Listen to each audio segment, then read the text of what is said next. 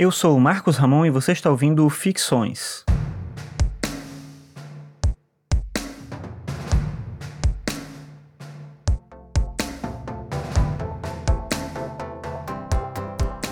Antes de entrar no tema do episódio de hoje, eu vou deixar aqui um áudio enviado pelo Rafael Almeida. Já aproveito aqui para agradecer. Eu pedi ontem, dia 1 de maio, que foi o dia que o Ficções fez 5 anos, que quem quisesse, se sentisse à vontade, mandasse um áudio falando sobre a sua experiência com o podcast e eu colocava aqui nos próximos episódios. Então vai ser assim todo o mês de maio. Caso você se sinta também à vontade de mandar um áudio, eu agradeço muito da forma como você conseguir gravar no celular mesmo, e você pode mandar para o meu e-mail que é o contato arroba marcosramon.net.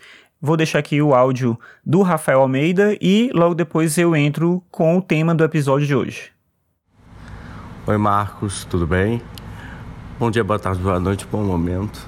É para quem estiver ouvindo e para você. É, eu resolvi mandar esse áudio como você pediu no último ficções que acabou de que eu acabei de ouvir.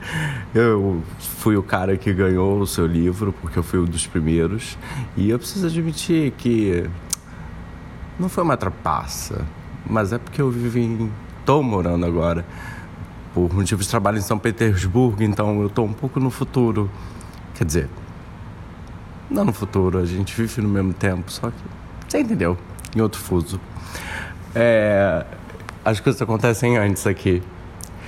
E é, talvez eu seja o primeiro a enviar esse áudio, não sei, mas eu queria só te dar os parabéns pelo seu trabalho. Eu conheci através do Filosofia Pop, que eu acho que eu já te falei por e-mail, que você participou já de mais de um programa deles. E eu me interesso por filosofia, eu não sou estudante da área, eu sou formado em administração e direito. E eu trabalho com essas duas áreas chatas, mas o que me dá prazer e o que eu tenho amor é a filosofia. E os, as suas reflexões diárias são extremamente é, cativantes e, e inspiradoras. Queria te dar os parabéns por isso, por caraca, eu não tinha a menor ideia que você tinha cinco anos. Eu comecei a acompanhar você, sei lá, tem, deve ter uns seis meses no máximo. E eu não acho que você deve regravar, não, os episódios antigos, porque. Enfim. É, abre aspas. O simples fato de que temos medo de ser o que somos e por isso fugimos da nossa imagem no espelho. Além disso, existe toda a propaganda que direciona o nosso olhar para os artistas, celebridades, nos levando a pensar. Que história incrível, que exemplo de vida. E na verdade, qualquer história é uma grande história qualquer uma. Fecha aspas. É, isso é uma sensação sua, do seu livro, que eu fui honrado em ganhar.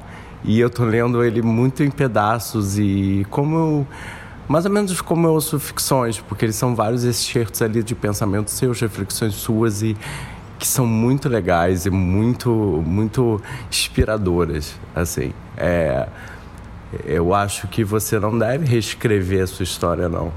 O passado e o presente, como você diz em outro texto, se eu não estou enganado agora, porque eu não vou conseguir achar, mas é, eles são uma face de uma mesma moeda, né? O que não existe é só o futuro. Então, por que reescrever o que você fez? Por que refazer? Não, não. Você é um cara que estava aprendendo lá no início. Não deve negar isso, não. Não deve ter vergonha disso, não. Você melhorou. Aliás, se você não tivesse melhorado, aí sim você deveria ter vergonha. Então, não tem vergonha não. Se quiser postar, posta do jeito tosco que tava. Isso é uma prova de que você é uma pessoa muito melhor hoje do que há cinco anos atrás. Parabéns, muito obrigado. Eu tô adorando seu livro e eu tô fazendo uma coisa meio idiota que é economizando, porque eu não quero que ele acabe. Mas eu vou avaliar ele Obviamente com cinco estrelas, porque você é um cara muito especial. Parabéns. Tchau, tchau. Um abraço grande.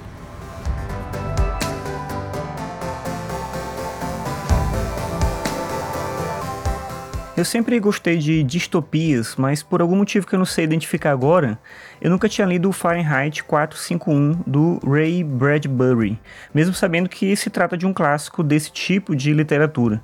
Tanto foi assim que eu comprei o livro em alguma promoção da Amazon, acho que no ano passado, e ele estava parado lá no Kindle sem eu nem abrir o arquivo. Daí no mês passado eu vi um comentário no Twitter sobre esse livro e eu decidi começar a leitura. E como é um livro curto e que justamente por isso ele não demora para engrenar, eu rapidamente eu me vi preso na história, que é de angustiar qualquer pessoa, mas principalmente aqueles que amam livros. No universo do Fahrenheit 451, esse universo ele se passa aparentemente em um tempo próximo da gente, só que no futuro. Mas o livro, é importante dizer, ele foi escrito em 1953, mas a história se passa em algum momento depois. A gente sabe disso por alguns indícios do que é falado durante o texto.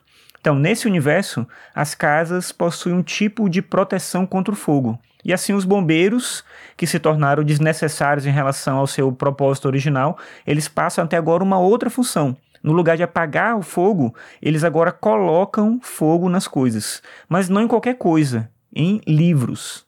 Nesse mundo em guerra e devastado por desastres nucleares, os livros representam um grande perigo.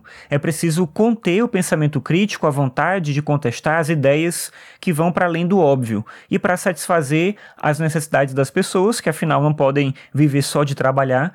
Cada cidadão tem a seu dispor um número grande de drogas e de diversões, sendo que essas são mediadas por telas que ficam passando programas de televisão interativos em que as pessoas conversam com os personagens. Enfim, o Bradbury imaginou um mundo desse tipo já naquela época. Até a hora de dormir é a hora de se divertir. Isso é feito por meio de dispositivos que a pessoa coloca na cabeça e manipulam os sonhos para que ela tenha sempre um ambiente agradável, divertido e não tenha que pensar em coisas que são complexas ou que trazem algum tipo de angústia ou que exigem algum tipo de reflexão sobre o cotidiano. Então tem que se afastar isso o máximo possível.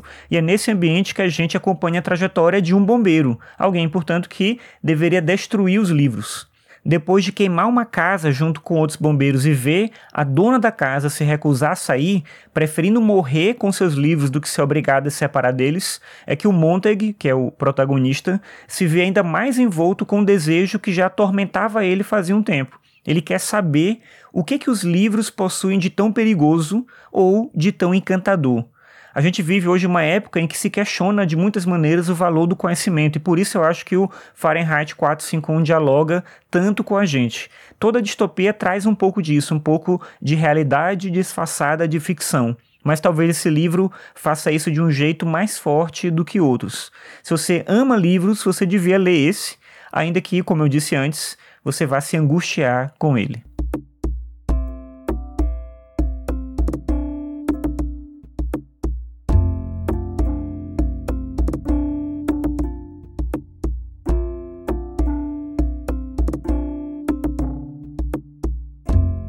Obrigado por ouvir mais esse episódio do Ficções. Lembrando que você pode ver formas de apoiar o podcast em marcosramon.net barra apoie. Os episódios estão lá no meu site também, você encontra lá a página com as publicações recentes e no seu agregador você vai ter os episódios que eu estou fazendo upload agora dos mais antigos também, então um número maior de episódios do Ficções. Mas é isso, obrigado pela sua audiência aqui e até a próxima.